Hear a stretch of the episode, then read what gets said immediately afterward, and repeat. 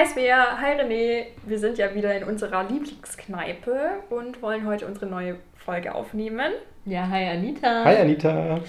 Bevor wir aber, glaube ich, zum Thema kommen, wolltest du René ja, was sagen, gell? Stimmt, wir sind ja heute in unserer elften Folge, die wir aufnehmen. Und ich dachte mir so, nachdem wir jetzt zehn Folgen geschafft haben, würde ich gerne einfach mal von euch wissen, welche von diesen zehn Folgen eure Highlight-Folge war. Also welche Folge hat euch am meisten Spaß gemacht beim Vorbereiten, Aufnehmen, Anhören? Genau, was, welche war da so die besondere? Was hat euch da einfach gut gefallen? Also bei mir ist ganz eindeutig. Ich glaube, die Reflexionsfolge, die war von Anfang an, war die so meine Lieblingsfolge, Folge auch allen Freunden, die irgendwie von dem Podcast erfahren haben oder denen ich davon erzählt habe oder sonst irgendwie ich habe von Anfang an allen gesagt, dass ich auf jeden Fall die Reflexionsfolge ganz toll finde und das ist mein Favorit, weil da ist das Baby irgendwie geboren mhm. und es fühlt sich einfach gut an und die habe ich ja auch echt häufig angehört, auch, äh, weil ich so stolz war einfach auch. Ja, also ich glaube, dieses stolze Gefühl war da schon sehr, sehr groß, als die mhm. im Kasten war und geschnitten ja. war und wir quasi zum Veröffentlichen bereit waren und ja, auch ich, gut war. Ich finde die, also ich bin schon auch stolz auf die erste. Ja. Wobei, ich glaube, am coolsten fand ich unsere Special-Folge, weil es irgendwie auch cool war, gar nicht, also dass wir uns gar nicht vorher besprochen haben, sondern dass so eine Überraschung war. Ja, war schon auch cool. Meine Lieblingsfolge war die Folge Lachen. Da hatte ich einfach unglaublich viel Spaß beim Vorbereiten. Dass du richtig Recherche rausgekommen ja, Das war ja, deine Folge. Ja, voll. Also habe ich auch echt, ich bin von eins ins nächste gekommen beim Vorbereiten. Das hat mir so Spaß gemacht, weil es so einfach auch war. Oder so einfach lief einfach die Vorbereitung. Und die höre ich mir auch echt gerne an. Ja, dann wollen wir ja heute unsere elfte Folge dann jetzt aufnehmen. Ich würde da eben direkt mit dem Zitat auch weitermachen. Und zwar ist es diesmal sehr kurz. Das ist von dem Religionsphilosophen Martin Buber und das sagt, der Mensch wird am Du zum Ich. Ja, sehr schön. Heute tauschen wir uns ja quasi über soziale Beziehungen aus, Freundschaften, Bindungen, sowas und ja, sehr passendes Zitat, was du da mitgebracht hast, Anita. Ja, also ich finde, das besagt ja letztendlich, dass der Mensch sich eigentlich durch soziale Beziehungen auch definiert oder sich dadurch vielleicht auch definieren lernt und mhm. kennenlernt und an anderen Menschen auch lernt. Das habe ich sehr oft lernen gesagt. Ja, aber also ich, mir ist es auch in der Vorbereitung direkt eingefallen, auch, oder ein bisschen später dann, aber kam mir dann auch irgendwann, weil ich halt auch finde halt, dass ja, wir bekommen so viel, wir sind so dankbar immer um die Rückmeldung, die wir dann von anderen Leuten, vor allem von Leuten, denen wir auch vertrauen und denen wir, die, auf deren Meinung wir sehr viel Wert legen, da sind wir so dankbar auch dafür und es bringt uns so viel weiter, weil wir sehen uns ja immer nur über, durch unsere eigenen Augen und wir hatten das in der letzten Folge mit der subjektiven Wahrheit und wenn dann irgendwie das Gegenüber dir dann, oder ein anderes Gegenüber dir sagt, okay, ich nehme dich in den Situationen so wahr, dann kann es dazu führen, dass man sich bestätigt fühlt, kann aber auch dazu führen, dass man dann irritiert ist oder sonst irgendwas und dann halt eben die Gelegenheit hat zu fragen, okay, warum empfindest du das so oder warum nimmst du das so wahr? Und man hat da so das Gefühl, einfach auch mal so in den Kopf der anderen Person auch reinzuschauen, wie man selber auch auf andere wirkt. Und mhm. das ist ja nicht nur diese eine Person, die vielleicht so einen Eindruck hat, sondern das ist ja objektiverer, obwohl es das natürlich nicht ist. So, das ist, ist ja auch subjektive Meinungen, aber das ja, so ein bisschen nach mehr. Mhm. Mhm. Ja, man wächst halt total an den Rückmeldungen von den anderen. Deswegen finde ich das Zitat so super passend heute und auch mhm. so super passend zu uns als Sozialarbeiter äh, und Sozialarbeiterinnen, weil ja, uns ist ja Feedback immer total wichtig und das passiert halt in sozialen Beziehungen und man wird einfach geprägt von dem Gegenüber, von dem Du quasi. Ja, und eben der Mensch wird am Du zum Ich, das ist ja eigentlich auch der Kern der Erziehung auch. Mhm. Also das ja. ist die Pädagogik dahinter. Genau, ich habe auch gerade an Pädagogik gedacht. Da könnte man echt noch sehr viel ausbreiten zu dem Thema. Ja. Ich habe so ganz viele ähm, Ideen gehabt, als ich da angefangen habe.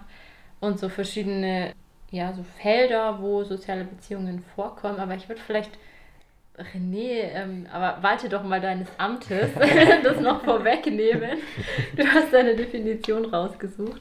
Stimmt, das habe ich fast vergessen, dass ich eine Definition rausgesucht habe.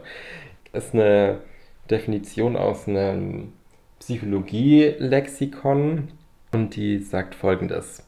Eine soziale Beziehung ist, wenn zwei Menschen miteinander interagieren und sich durch diese Interaktion in ihrem Erleben und Verhalten gegenseitig beeinflussen. Das ist eigentlich, was wir gerade gesagt haben. Der Mensch wird am Du zum Ich. Gegenseitige Beeinflussung. Ja, total. Ist mir gar nicht aufgefallen, dass Ja. so in der Vorbereitung, dass es irgendwie zusammenhängt mit dem Zitat. Haben wir gar nicht so viel Neues da drin. das stimmt. Weil dieser Beeinflussaspekt ja schon auch nochmal was ganz anderes ist. Also das ist so, der Mensch wird am Du zum Ich ist ja, also ich verstehe da eher so, so der Spiegel oder durch andere Augen gucken. So. Und dieses Beeinflussen ist ja wirklich auch, es erkennt ja das, oder das sagt ja, dass wir von anderen Menschen auch wirklich auch in unserem Handeln auch völlig beeinflusst Gelenkt werden. Einfach. auch, Gelenkt, genau. Genau, also ich, stimmt, jetzt, wenn du so sagst, so dieses Beeinflussen, das ist für mich so ein bisschen, wenn ich mit jemandem an einem Tisch sitze, dann beeinflusst die gegenüber sitzende Person mich in dem, was ich jetzt auch tue Mhm. und was ich jetzt ja. erlebe, was ich jetzt, wie ich mich jetzt verhalte. ja. Und das, was wir vorhin so hatten, war ja so ein bisschen dieses, wie ich mich weiterentwickle, so Ja, langfristig die gesehen. Auch. Persönlichkeit. Die Persönlichkeit genau, so ein weniger bisschen. das Verhalten. Ja, Aber es stimmt. Also, ja, wenn, sobald ich nicht allein bin, werde ich beeinflusst durch andere Menschen. Sei es auf der Straße, schon allein durch, ja, was die Gesellschaft mir sagt, was ich zum Beispiel zu tragen und nicht zu tragen habe an Kleidung oder wie andere sich verhalten oder wenn ich jemanden auf der Straße sehe, dass ich die Person grüße, das ist ja alles auf irgendeine Beeinflussung. Und Mhm. ich meine, so im Gespräch, das besteht aus gegenseitigen Beeinflussungen. Das Ja. wäre ja total eigenartig, wenn man ein Gegenüber hätte, das null reagieren würde, wie so ein Computer. Also das ist ja im Grunde auch das halt, was ja Beziehungen und menschliches oder ja soziales Miteinander ausmacht einfach. Also da trifft die, die Definition schon noch ganz gut, Ja. gell? Ja. Das stimmt, ja. Es gab mal verschiedene Psychologen, waren das, glaube ich, oder ähm, Soziologen, die haben soziale Beziehungen versucht, in Dimensionen einzuordnen und haben vier Dimensionen äh, herausgearbeitet. genau. Und vielleicht können wir da so ein bisschen anhand dessen, was für Beziehungen es so gibt, Ja. herausarbeiten heute. Das ist ja unendlich. Unser ganzes Leben besteht aus sozialen Beziehungen. Eben, genau. Also, sobald man die Tür verlässt, sobald man geboren wird, hat man soziale Beziehungen. Ja, ja. Also, genau, eine Dimension ist eng und oberflächlich. Das ist Also eng überstehend oberflächlich. Also macht Sinn, keine Ahnung. Mit meiner Schwester habe ich eine enge Beziehung, mit meinen Nachbarn eine oberflächliche, Ja, überhaupt. Genau. wenn überhaupt. Nein, eine Beziehung hast du auf jeden Fall zu deinen Nachbarn, denke ich. Weil du bist ihnen bestimmt schon mal begegnet und ihr habt eine nachbarschaftliche Beziehung. Ja, wobei ich bestimmt nicht allen Nachbarn begegnet bin. Mhm. Deswegen, wenn überhaupt. Aber die, denen ich begegnet bin und gesprochen habe, ist eher Ja. oberflächlich tendenziell. Ja, dann die nächste Dimension ist freundschaftlich und feindselig. Finde ich auch super spannend, weil natürlich auch Leute, die ich nicht so mag oder mit denen ich verfeindet bin, das ist jetzt ein bisschen hart gesagt, weil Bist du mit Leuten verfeindet? das ist nämlich eine gute Frage. Habe ich Feinde? Vielleicht habe ich Feinde und weiß es nur nicht. Aber Einer sitzt hier am Tisch. Ist okay. Anita mag mich nicht. Ich wollte gerade sagen, Anita. Ja, aber finde ich, genau, aber auch mit Leuten, die ich quasi nicht mag, habe ich gegebenenfalls eine soziale Beziehung. Wenn das eine Muss-Beziehung zum Beispiel ist. Auch auf der Arbeit zum Beispiel, ne, Anita? oder, genau, oder die Nachbarschaft. Wenn wir jetzt sagt, man hat da eine Beziehung, weil man gemeinsam vielleicht auch den Hausdienst abklären muss oder so, aber die mag ich nicht, dann ist es ja auch eine Ja. feindzielige. Es geht mehr so Richtung. vielleicht auch ähm, auf die Gefühle, mit denen ich denen gegenüberstehe. Wobei ich freundschaftlich und feindselig vor allem da schon auch echt hart finde. Das ist schon Also echt heftig. Das ist eine krasse finde- Dimension. Ja, ich finde, da hätte man auch, äh, das hätte man auch ein bisschen drosseln können einfach und das wäre dann auch, also freundschaftlich ist ja da, das, woran man denkt, direkt Freundschaft. Aber ich finde, das hätte man auch als positiv, negativ einfach ja, Mhm. in die Mhm. kategorisieren können Ja, auch. ja. Man hätte es auch irgendwie sagen können, freundschaftlich und irgendwie eine flüchtige Beziehung. Ja, aber wobei das, Oberfläche. Ja. Ah, stimmt, ah, stimmt, das war, das war eng und oberflächlich, stimmt, ja. ja. Ja, keine Ahnung. Vielleicht sollten wir nicht versuchen, die Dimension umzuändern. die nächste Dimension war egalitär und hierarchisch. Mhm. Sollen wir erstmal kurz sagen, dass egalitär bedeutet quasi auf gleicher Ebene. ja, das bedeutet das. Also wenn man da jetzt schon wieder halt den Arbeitskontext nimmt, dann Ja. haben wir als Kollegen eine egalitäre Beziehung. Ja. Und zu unserer Teamleitung, unseren Chefs, unserer Chefin haben wir halt eher Ja, hierarchisch. Hiera Hierarchische. Hiera hierarchisch. Willst du es nochmal aussprechen? Hierarchisch. juhu, ganz schön gerollt ist der ja. Das habe ich von René. Ich habe es nicht hingekriegt, das so schön zu rollen. Habe ich von René. Ja, und die letzte Dimension ist aufgabenorientiert und gesellig. Auch ganz klar Arbeit, so, also fällt mir als erstes ein. Mhm. Wobei ich da auch so ein bisschen an so Vereinsarbeit gedacht hat. Wenn man Mhm. da in einer Vorstandschaft ist oder so, dann ist man ja auch, ist auch eine sehr aufgabenorientierte Ja. Beziehung. Wobei das so ein fließender Übergang ist. Ich glaube nicht in jedem Verein. Vielleicht haben wir Nee, es auf einfach keinen Fall. Aber mit manchen bist du im Vorstand, wo du total gesellig gut befreundet bist. Mhm. Mhm. Und dann ist es irgendwie beides. Ich finde, das sind nicht so krass Pole. Ich weiß nicht, also der, äh, beim letzten Punkt kann ich schon noch verstehen, aufgabenorientiert, gesellig, das eine schließt das andere nicht aus, das kann schon auch beides sein. Aber ich finde, dass gerade die anderen drei Kategorien, da kann man schon auch, Mhm. also wenn ich jetzt eben, weil ich fand eben das Geschwisterbeispiel gerade ganz gut auch, Mhm. dann kann man da sagen, okay, das ist im Idealfall natürlich eine enge Beziehung, also nicht oberflächlich, das ist auch eher freundschaftlich und nicht feindselig. Es ist auch eher egalitär und nicht hierarchisch. Wobei da dann auch immer die Frage da- ist, ja, mit den älteren große, und kleine. Kann schon auch hierarchisch. Unter dieses Wort. Ja, das ist eigentlich auch ein ständiger Kampf, gell? Also die Geschwister, ja. Also ich Aber hier am Tisch sitzen ja. Ah, nee, Svea, du bist die Älteste bei bin euch, ne? Ich bin auch die Älteste. Ach, echt? Ältere hier am Tisch sitzt ja nur Okay. ein junges Geschwister. Okay, dann bin ich das einzige jüngere Geschwisterchen. Wow. Ja, ich glaube, also das verändert sich ja auch im Laufe der Zeit. Das ist ja nicht fest, Ja, voll. festgelegt. Ja. Und je nach Ja, das Beziehung. Ja. Genau. Ich glaube auch, dass diese Dimensionen sich einfach auch verändern. Also ich kann mir zum Beispiel total, wenn ich jetzt mal uns drei hernehme, Mhm. also wir waren ja ganz Mhm. klar, als wir uns kennengelernt haben auf der Arbeit, erstmal würde ich sagen, dimensionenmäßig oberflächlich. Ja, voll. Dann vielleicht, also da ist jetzt bei der nächsten ist ja so dieses freundschaftlich feindselig, da ist jetzt ein bisschen schwierig, vielleicht so die Mitte irgendwie. Neutral. Neutral, genau, einfach neutral in dieser Kategorie.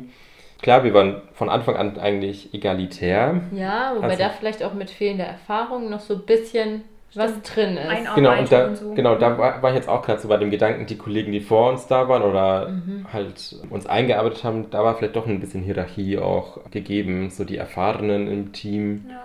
und so. Die man dann auch immer um Rat gefragt hat auch. Ja, genau. Ja, und dann ganz klar, ganz am Anfang waren wir eigentlich nur eine aufgabenorientierte Beziehung.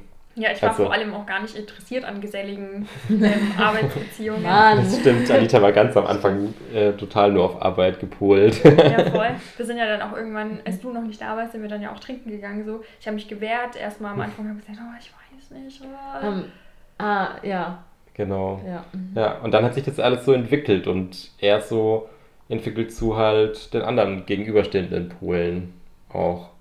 Wobei manches auch nicht weg ist, würde ich sagen. Also gerade aufgabenorientiert würde ich schon auch immer noch. Bringt die Rolle mit sich, dass man Ja. halt Kollege ist. Und Aber, Ja, aber stimmt. wir sind schon auch sehr gesellig. Also jetzt denkt man so an unseren Ja. Büroalltag.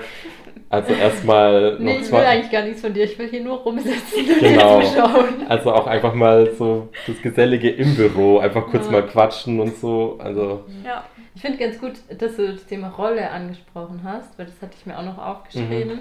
dass ja auch in verschiedenen Kontexten ich ganz verschiedene soziale Rollen einnehmen oder Rollen in meinen Beziehungen. Ja, ich bin ja immer noch eine Person, aber je nach Beziehung nehme ich ganz andere Rollen ein und das fand ich irgendwie ganz spannend mir zu überlegen, so zwischen Schwester und Kollegin und was weiß ich, Freundin. Nach- Freundin, ja, Nachbarin. Nachbarin. Ich habe mir irgendwann mal, glaube ich, eine Liste damit gemacht. Das wäre jetzt spannend. Tochter, Ja, mhm. auch Enkeltochter. Tante. Tante, stimmt. ich bin noch nicht so lange Tante. Eineinhalb Jahre. Trotzdem. das ist die kurze Zeit eigentlich. Ja. Ja, Ja, stimmt. Also das vor allem halt ein und dieselbe Person, das ist ja auch, ich finde, am ganz, ganz krass ist es, finde ich, wenn man so die, die Mutter einfach nimmt, die ja sowohl Mutter ist Mhm. und da kann sie vielleicht eine, die ganz liebevolle Mutter sein und ja, einfach ganz fürsorglich ihrem Kind gegenüber auch sein. Als Ehefrau ist sie dann vielleicht einfach auch die, die alles im Laufen hält, den ganzen Mhm. Haushaltsladen und das ganze Familienleben irgendwie. Und als ja, Kollegin ist sie nochmal schon wieder eine ganz andere. Mhm. So, also je nachdem, Total. in welcher Funktion sie auch ist, kann sie da auch total, wo sie dann vielleicht irgendwie im Haushalt eher die Führung übernimmt oder so, ähm, was halt insgesamt das Leben angeht, kann es halt sein, dass sie als Kollegin halt total untergeordnet oder Mhm. Mhm. ja. Jetzt Ja. haben wir gerade so ein bisschen die Rollen in unterschiedlichen Situationen, Kontexten so besprochen. Würdet ihr sagen, dass ihr in unterschiedlichen freundschaftlichen Beziehungen auch unterschiedliche Rollen habt? Äh, mit ein und derselben Person oder mit verschiedenen Leuten? Mit, also mit Schon verschiedenen, Leuten. ja. ja. definitiv. Weil es auch immer ein bisschen drauf ankommt, wo ich die kennengelernt habe und so. Mhm. Und dann halt auch noch andere Rollen auch so mitspielen.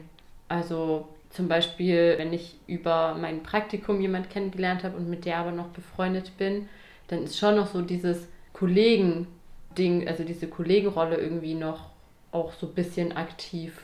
Oder übers Studium, es gibt ja auch so Rollen, die sich früh festigen und wo man dann nicht mehr so 100 pro rauskommt. Also wo Mhm. ich dann halt irgendwie so die, keine Ahnung, die Streberin, weil ich in irgendeinem Fach mal super gut war, wo ich die Rolle quasi nicht mehr wegkriege, aber Mhm. woanders mich gar nicht so fühle oder von anderen auch gar nicht so wahrgenommen werde.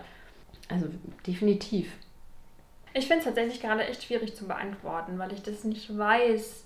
Ich glaube, es hängt ein Stück weit auch davon ab, wie man auch Rolle dann in dem Falle auch definiert, genauer. Ob das mit den Funktionen dann zusammenhängt oder mit der Art und Weise, wie man dann vielleicht auch selber sich verhält und agiert. Und ja, das finde ich gerade schwierig, weil ich mich da so ein bisschen auch gegen die Antwort auch wehre gerade, weil ich ja natürlich ja schon eigentlich so schon auch stimmig sein möchte, kongruent quasi in meiner Person halt und nicht irgendwie verschiedene Personen in verschiedenen Freundschaften irgendwie. Deswegen finde Mhm. ich gerade diese Frage irgendwie, kann ich gerade nicht so leicht damit umgehen. Mhm. Mhm. Aber Ja. zum Beispiel, also was mir jetzt noch einfällt, ist, für manche bin ich zum Beispiel eher die Person, die gefragt wird bei Problemen und für manche bin eher ich die, die fragt. Fragt.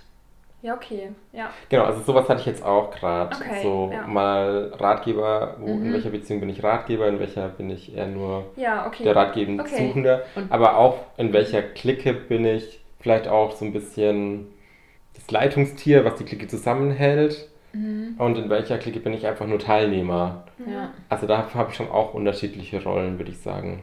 Okay, ja, jetzt verstehe ich es auch. Ja. Ja, okay. Und dann finde ich das, was du gesagt hast, wäre so, wo habe ich die Person kennengelernt? Und dieser Kontext schwingt immer mit.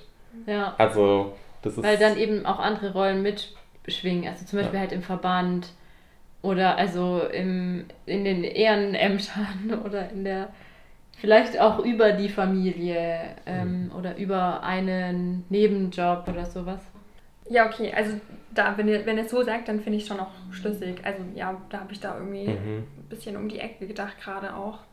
Was ich gerade super passend finde, ist, wir haben ja wieder einen Online-Test gemacht. Und weil wir Oh gerade ja. schon bei Rollen und Freundschaft und äh, Beziehungen so sind, wir haben ja einen Test gemacht zu dem Thema Freundschaften oder welcher Freundschaftstyp man ist. Mhm.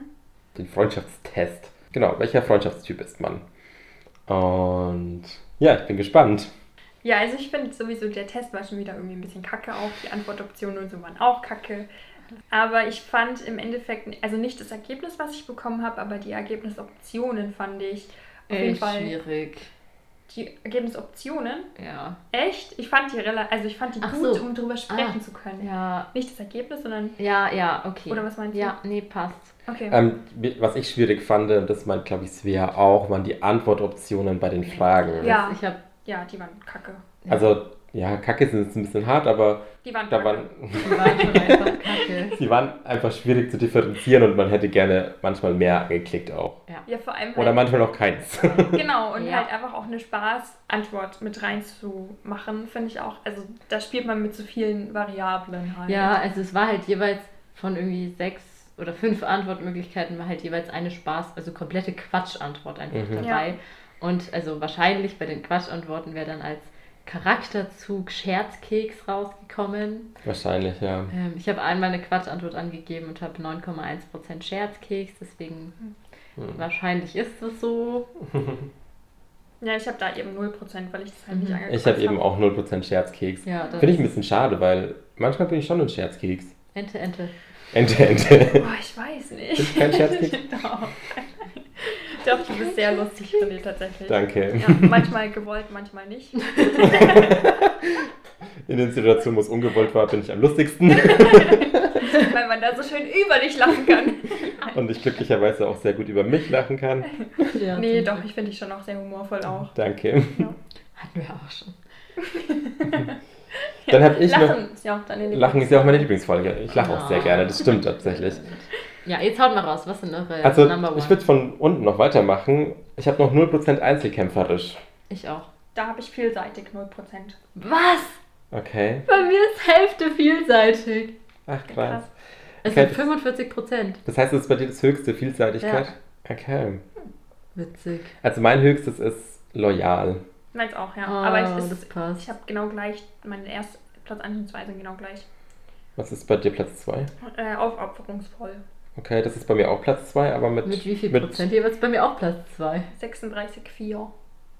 27,3. 27,3 habe ich Oh. auch. Und habe mit 54% ist quasi mein erstes. Also Loyalität. Ja, wow. Und ich bin zu 18,2% vielseitig.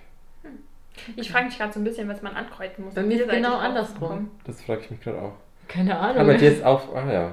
also wir sind ein bisschen umgedreht Ja. von den Top 3. Okay, also zusammenfassend für unsere Hörer, weil das glaube ich, wir wissen alle, alle drei gerade, wo wir sprechen und wir sprechen hier von Prozentzahlen. Und, Ja. Genau, also das, was man rauskriegen kann, ist aufopferungsvoll, einzelkämpferisch, loyal, Scherzkeks und vielseitig. Das sind die fünf Charakterzüge, in die man dann eben eingeordnet werden kann, beziehungsweise die halt prozentual einfach rauskommen. Ja. Und ich finde diese also diese Eigenschaften an sich, ich meine, das ist halt natürlich jetzt auf fünf begrenzt und da würden wahrscheinlich viel bessere passen auch, oder ja. Aber ich finde die auch gar nicht, gar nicht so schlecht, weil das ja schon auch, ja, mit, wes also was Freundschaft angeht, auch wesentliche Merkmale auch teilweise in der Freundschaft auch sind.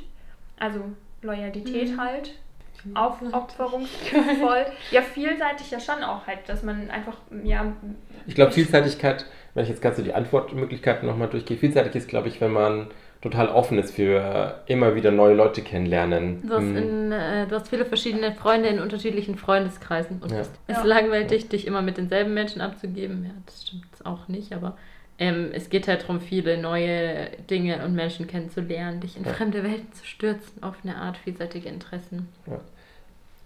Ja. Sowas, also steht bei mir in dem Ergebnis drin zu die vielseitige. mhm. Mhm. Bei uns steht ja so, dass man sich auf uns einfach verlassen kann, der Loyale.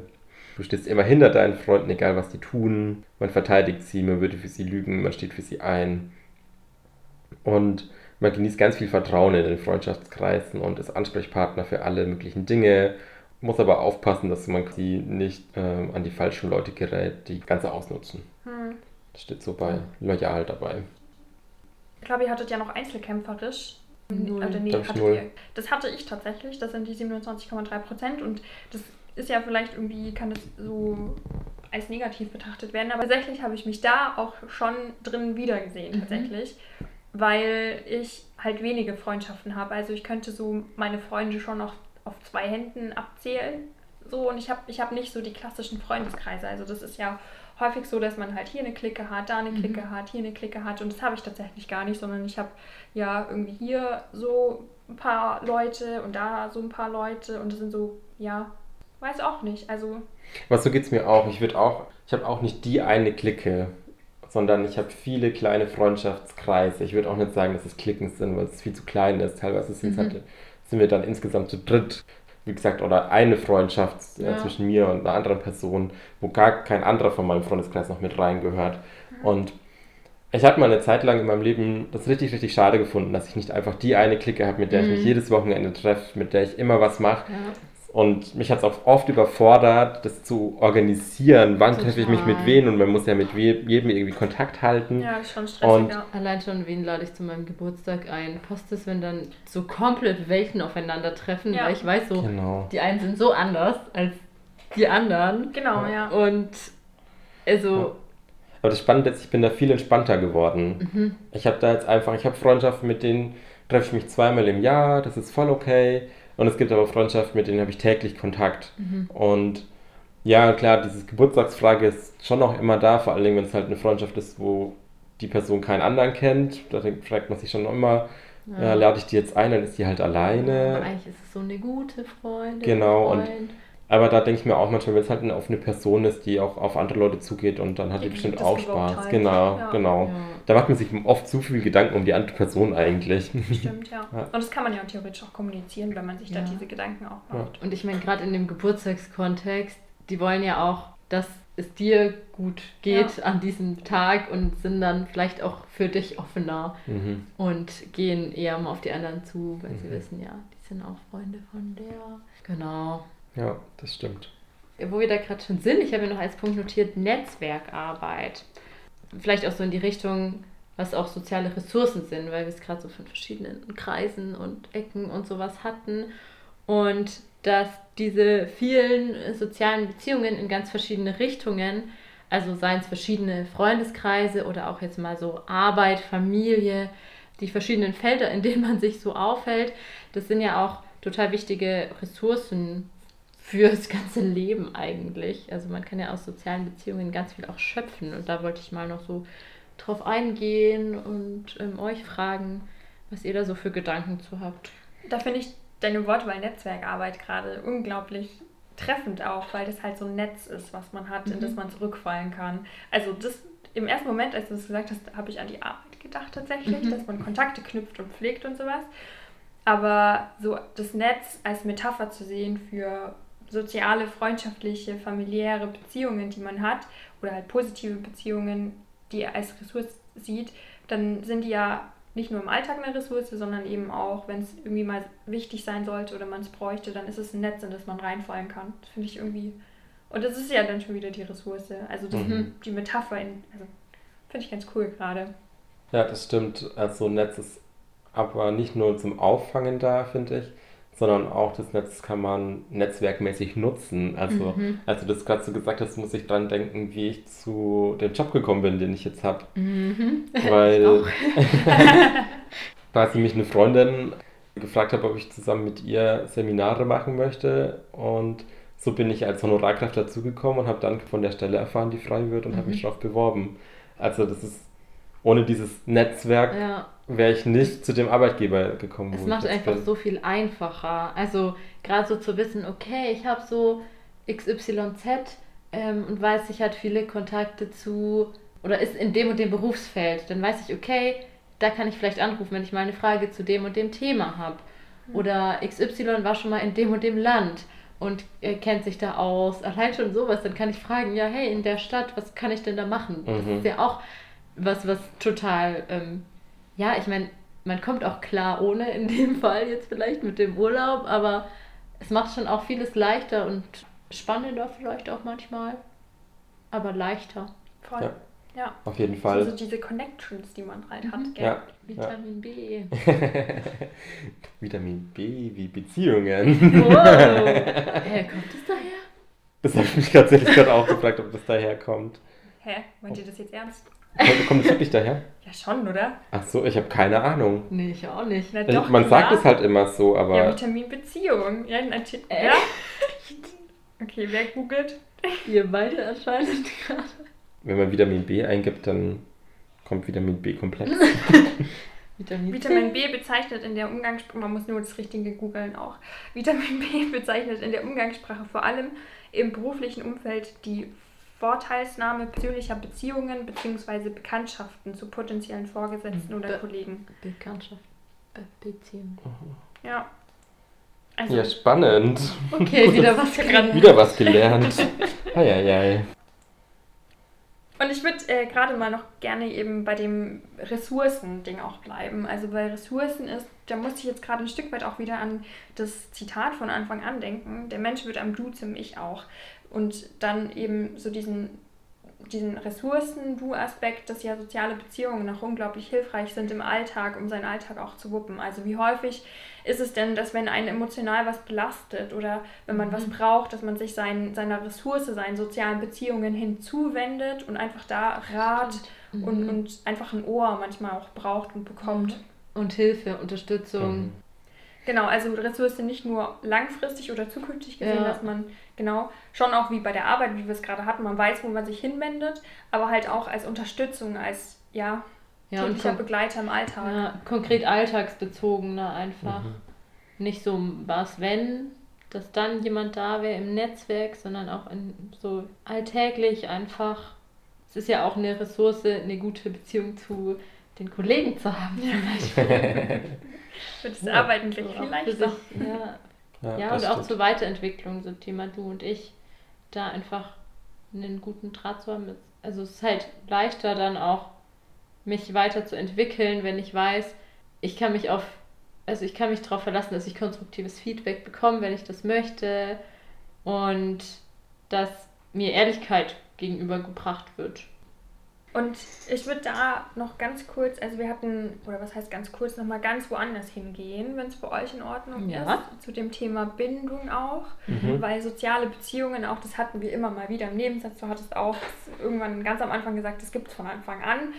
Und da würde ich eben nochmal drauf gucken, dass Bindung ja eigentlich das ist, was ein Baby, ein Kind von Anfang an mhm. braucht und was es idealerweise auch bekommt. Also es gibt eben diese Bindungstheorie und die besagt eben, dass es halt wichtig ist für Kinder, um erwachsen zu werden, um halt so, also indem sie so ein Gleichgewicht aus Bindung und Autonomie einfach haben.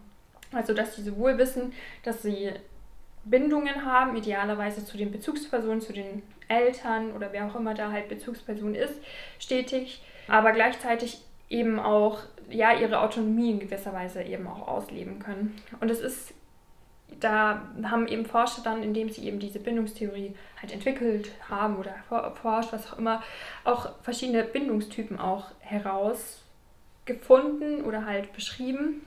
Und da gibt es eben die sichere Bindung, die unsicher vermeidende Bindung, die unsicher ambivalente Bindung und die desorganisierte Bindung. Und ich fand das ganz interessant. Also ich hatte das eben auch mal mit den Teilnehmern bei uns. Hatten, das hat damals die Nico-Leitung von mir gemacht, eben diese Bindungstheorie. Und ich glaube, das ist ganz spannend, sich damit auch mal auseinanderzusetzen und einfach mal herauszufinden, was für eine Art von Bindung man ist. Und das ist, die haben das eben mit Babys auch untersucht und sichere Bindung bedeutet halt auch zukünftig, das ist so das Idealste, was man haben kann. Und das haben, glaube ich, auch mehr, also auf jeden Fall mehr als die Hälfte der Leute, ich glaube boah, ich möchte jetzt nicht lügen, aber irgendwie so 80 Prozent oder so. Mhm. Und das ist halt ja das Beste, weil das bedeutet eben, dass man ein sicheres Gefühl einfach hat, ein Sicherheitsgefühl und dass man das halt im Alltag auch stetig halt ja mitnehmen kann. Also am Anfang, wenn das Kind die, die Rutsche hochgeht, dann braucht es halt die Eltern, um das, um einfach zu wissen, okay, die sind da, die können mir helfen, die haben vielleicht auch Körperkontakt und keine Ahnung was und ein Kind, das eine sichere Bindung hat und dann später eben alleine die Rutsche hochgeht und runterrutscht, dann reicht allein dieses Gefühl dieser sicheren Bindung oder das Wissen darum, dass da jemand wäre, auch wenn faktisch gerade niemand da ist. So. Mhm. Und das führt, also das führt dazu, dass Menschen mit einer sicheren Bindung einfach auch ja, sicher, sicherer im Alltag auch sind, weil sie dieses Grundgefühl von Sicherheit einfach bekommen haben. Mhm. Genau, haben, wurden eben in so ja, Untersuchungen mit Babys halt herausgefunden. Das waren so, ich weiß nicht, ob ihr euch daran erinnert, das waren so diese Babys, wo dann die Mutter mit im Raum war. Die haben, ja, das Kind hat gespielt, die Mutter war da, dann ist, hat die Mutter den Raum verlassen, ohne Bescheid zu sagen. Mhm. Und dann wurde untersucht, wie das Kind reagiert. Und Kinder halt, die sicher gebunden sind, die ja, die haben halt geweint, die haben geschrien. Sobald die Mutter aber zurückkam, hatten sie eben Körperkontakt und haben eben, ja, sind halt zu, zu ihr und haben halt wieder die Bindung gesucht, konnten aber relativ schnell auch sich wieder beruhigen. Kinder zum Beispiel, die äh, unsicher vermeidend sind, die haben eher so eine Pseudo-Unabhängigkeit. Also da ist die Mutter rausgegangen und das hat das Kind quasi nicht interessiert. Es hat in Ruhe weitergespielt mhm. und es spricht halt eher dafür, dass die Kinder in der unsicher vermeidenden Bindung ihre Emotionen nicht entsprechend halt zum Ausdruck bringen können halt. Und wenn auch die Mutter wieder zurückkommt, dann wird es halt ignoriert. Und die haben dann eher in den Versuchen wohl mehr Interesse an der Testperson gehabt als an der Mutter oder an den und die unsicher ambivalente Bindung, das sind die Kinder, die sehr anhänglich sind. Also wo es ein Kampf ist, dass die Kinder da halt, wenn die Mutter dann quasi kommt, dann beruhigen die sich auch nicht wieder, sondern versuchen halt die mhm. Bindung mit aller Kraft halt. Also da mhm. ist dieses Ungleichgewicht, da ist ganz viel Bindung, aber ganz wenig Autonomie. Mhm. Bei der unsicher vermeidenden ist halt ganz viel Autonomie, aber ganz wenig Bindung halt. Und dann gibt es eben noch die desorganisierte Bindung, was halt vor allem eben ja sich in, bei dem Kind in Gefühlen, also die haben keine klare Strategie in dem Sinne, sondern das ist ständig im Wechsel. Das sind halt vor allem die Kinder, die Bezugspersonen, die unter Bezugspersonen quasi aufgewachsen sind, die keine stetige Konstante haben. Also das sind mhm. auch ja, Kinder, die auch ein schwieriges oder eine schwierige Erziehung genossen haben, so, ähm, wo dann eben die Bezugsperson, die man liebt und auf die man angewiesen ist, also dieses Bindungsding, aber vielleicht auch die Person ist, vor der man Angst hat, so, also die einen mhm. vielleicht misshandelt oder was auch immer, also da ist okay. beides drin einfach mhm. und da gibt es keine klare Linie einfach. Mhm. Spannend. Ja. Und ich kann es auf jeden Fall, also wir haben das eben mit den Teilnehmern auch dann gehabt und oder ja meine Co-Leitung und es war ganz spannend eben, dass sie dann erzählt hat, dass viele dann auch ja ihr eigenes Bindungsverhalten auch hinterfragt haben und ich glaube, das ist schon auch wichtig, das mal ja sich mal anzuschauen und herauszufinden, okay, wie bin ich denn da in der Hinsicht gestrickt, weil man dann plötzlich auch ja erfährt, wie man da auch tickt weil sich das Bindungsverhalten ja schon dann auch später in anderen Beziehungen, Beziehungen auch widerspiegelt. Genau, auch. und halt zeigt, wie schnell finde ich vielleicht auch Vertrauen oder wie ja. langsam. Und ich meine, natürlich, das muss nicht immer automatisch mit irgendwelchen Kindheitserfahrungen zusammenhängen. Also finde ich, kann man nie so pauschal sagen, es sind ja auch immer nur ja Modelle. Nicht, genau, ja. Aber auch ja, spannend, sich da halt mal so zu überlegen, ja, wie, wie ist es denn bei mir? Wie schnell baue ich denn vielleicht eine Beziehung auf oder was für eine Art Beziehung? Also eine Beziehung baut man schnell auf, ist halt dann die Frage, was für eine Art Beziehung. Mhm. Wie gehe ich damit um? Wie leicht fällt mhm. mir das und warum vielleicht? Ja. Was, was könnte da. Und gerade Menschen halt, die im pädagogischen Bereich auch arbeiten ja. oder auch im Umfeld auch Kinder haben, das ist dann auch, ja, kann man ganz gut auch sehen. Also es ist mir auch in der Vorbereitung eingefallen, ich habe eine ältere Cousine, die auch eine Tochter hat, die war zu dem Zeitpunkt, das ist jetzt auch schon ein paar Jahre her, die war damals sieben und da waren wir auf Fasching und dann sind wir, ist die Mutter die halt von so einem Narro quasi halt fortgezogen worden genau, dann hat halt die Tochter halt, halt voll geweint. Halt meine, also meine Cousine war weg, ihre Mutter war weg, sie hat voll geweint. Sobald meine Cousine zurückkam, hat sie sie in den Arm geschlossen, hat weiter geweint und war dann aber wirklich innerhalb von 15 Sekunden war sie beruhigt und konnte mhm. sich dann wieder auf, die, auf mhm. Fasching konzentrieren. Mhm. Und da, das habe ich halt gesehen. So, und wenn man das weiß, dann weiß man, okay, dieses Kind genießt eine sichere Bindung mhm. einfach. Mhm. Also. Und Voll das reale Beispiel, was du da gerade hast. Finde ich, find ich auch spannend, weil ich das schon öfter erlebe, so dass Kinder halt also erstmal komplett schreien, wenn mhm. die Mutter weg ist oder gerade, wenn die dann lernen, in den Kindergarten zu gehen. Das halt dann, die machen ja dann auch immer eine Eingewöhnung, Eingewöhnungswort, ja. glaube ich. Ja. Und da ist es ja auch so, da müssen sie ja auch lernen, eigentlich eben regelmäßig Abschied zu nehmen und dass aber dann trotzdem eben jemand da ist, die, der wieder kommt und das Kind in den Arm nimmt. Ja, und gerade halt Bindung ist halt eigentlich so, das, also gibt es auch Konstrukte oder Theorien, das sagt halt, Bindung ist so das Bedürfnis Nummer eins eigentlich von uns Menschen. Das ist das allererste, was auch, also nicht physiologisch oder physikalisches quasi, das allererste, was halt da ist so. Ähm, wir sind halt angewiesen auch, ja, einfach auf eine Bindung, weil sonst kriegen wir keine Nahrung, kriegen wir mhm. gar nichts halt. Mhm.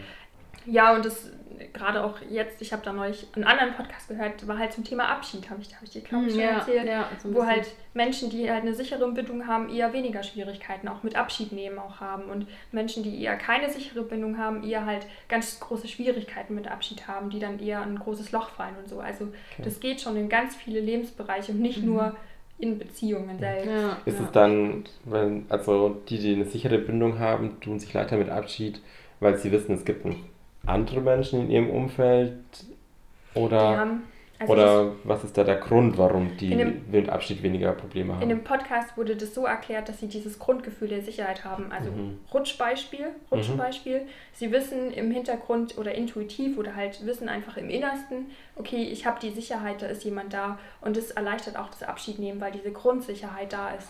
Okay. Diese, das ist echt ja. spannend. Echt spannend, ja. Oder vielleicht auch so ein Grundvertrauen, dass genau. irgendwie mhm. schon irgendwie gut wird. Mhm. Ja, ja. und das, also gerade Bindung, Vertrauen hängt auch echt mhm. eng beieinander so oder zusammen. Mir ist noch ein ganz anderer Punkt eingefallen Ja. gerade. Ich weiß nicht.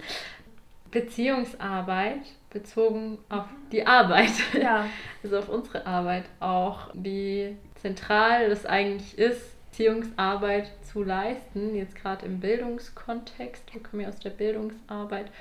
Und dass das einfach, oder also ein ganz wichtiger Teil einfach ist, eben Zeit und ähm, Energie in Beziehungsarbeit, in Beziehungen zu stecken, weil das vielleicht auch so die Grundbasis ist dafür, dass das, was wir tun, funktioniert. Also, dass wir Dinge, Fähigkeiten oder dass wir überhaupt irgendwas vermitteln können oder Prozesse in Gang setzen können Mhm.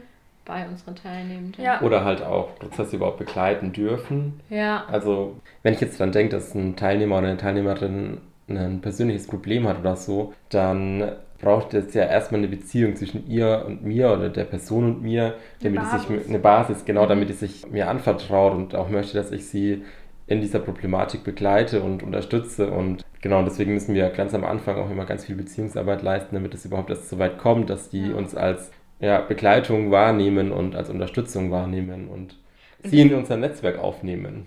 ja. Äh, andersrum. Andersrum. Sie uns, uns, uns äh, in, in, uns in ihr Netzwerk Ja. rein. Genau. Aber das ist ja auch, also jetzt, wenn je länger ich drüber nachdenke, desto mehr andere Bereiche betrifft es natürlich auch. Ich Mhm. glaube, das ist generell natürlich auch die Basis sozialer Arbeit. Jugendhilfe, Wohngruppen und so weiter. Das funktioniert nicht, wenn du keine Beziehung zu den Kids und Jugendlichen aufbaust. Ähm, oder auch zu den Eltern. ja, ja, Ja, ja. Oder auch Beratungen. Also wenn die Menschen, die dir gegenüber sitzen, dich nicht sympathisch finden oder nicht irgendwie ein gewisses Vertrauen zu dir aufbauen können, dann können sie auch nicht das annehmen, was du ihnen präsentierst sozusagen oder wie du sie unterstützen willst. Also es ist ganz zentral einfach in unserem Beruf mit Beziehungen zu arbeiten und vielleicht auch zu spielen. Ja. Das klingt ein bisschen böse.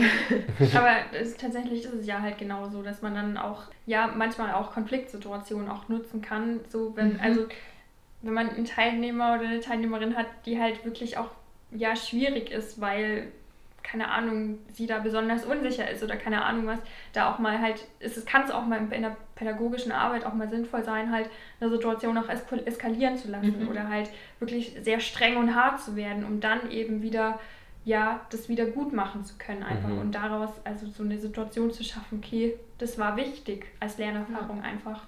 Das stimmt, ja. Gut. Sollen wir so langsam mal schauen, was wir heute gelernt haben mit Ja. Kopf, Herz und Hand? ja. Ja, für den Kopf können wir auf jeden Fall mitnehmen, dass es eben verschiedene Dimensionen von Beziehungen gibt, wie wir das vorhin hatten. Also zum Beispiel, dass Beziehungen eher eng oder eher oberflächlich sein können. Und eben, dass es auch die Bindungstheorie gibt, die eben auch die Bindung oder das Bindungsverhalten in verschiedene Typen auch einordnet. Und natürlich eben auch, was wir am Anfang auch hatten, dass wir in verschiedenen Beziehungen auch eben verschiedene Rollen einnehmen und leben. Fürs Herz nehmen wir heute mit, dass gute Bindungen zu einer sozialen Sicherheit führt. Also das heißt, Bindungen nutzen, um Sicherheitsgefühl zu erhalten. Des Weiteren haben wir über unsere Arbeit, die soziale Arbeit geredet, dass wir Sozialarbeiter und Sozialarbeiterinnen eben als Grundlage für unsere Arbeit Beziehungsarbeit leisten müssen und Beziehungen aufbauen sollten. Ja, da knöpfe ich für die Hand gleich mal an. Das können wir nämlich eben auch ganz gezielt als Werkzeug nutzen, Beziehungen bei uns in der Arbeit. Genauso wie wir hatten es vom Netzwerk, was wir eben auch ganz bewusst aufbauen und nutzen können. Dann war das unsere heutige Folge zum Thema soziale Beziehungen. Damit verabschieden wir uns. Bis zum nächsten Mal bei Ein Tisch. Drei Sozis. Mit Kopf, Herz und Hand. Tschüss. Ciao.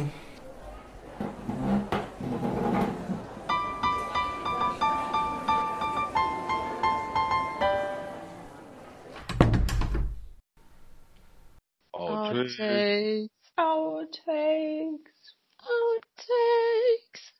Outtakes. Hi Svea, hi René. Entschuldigung, der musste sein. Die ist voll gerade. Geil. Hier ist richtig still. Schauen wir jetzt der Tonspur zu, oder? Hey Svea, hey René, schön, dass wir wieder in unserer Lieblingskneipe sind. Hi Anita. Wie heißt sie nochmal? Was soll ich gesagt? Anita. Soziale Beziehungen sind oder ist, wie sagt man das? Oh, ich muss langsam mal reden. Ich würde jetzt gerne nochmal an dem, ähm, ich muss in einer anderen Stimmlage.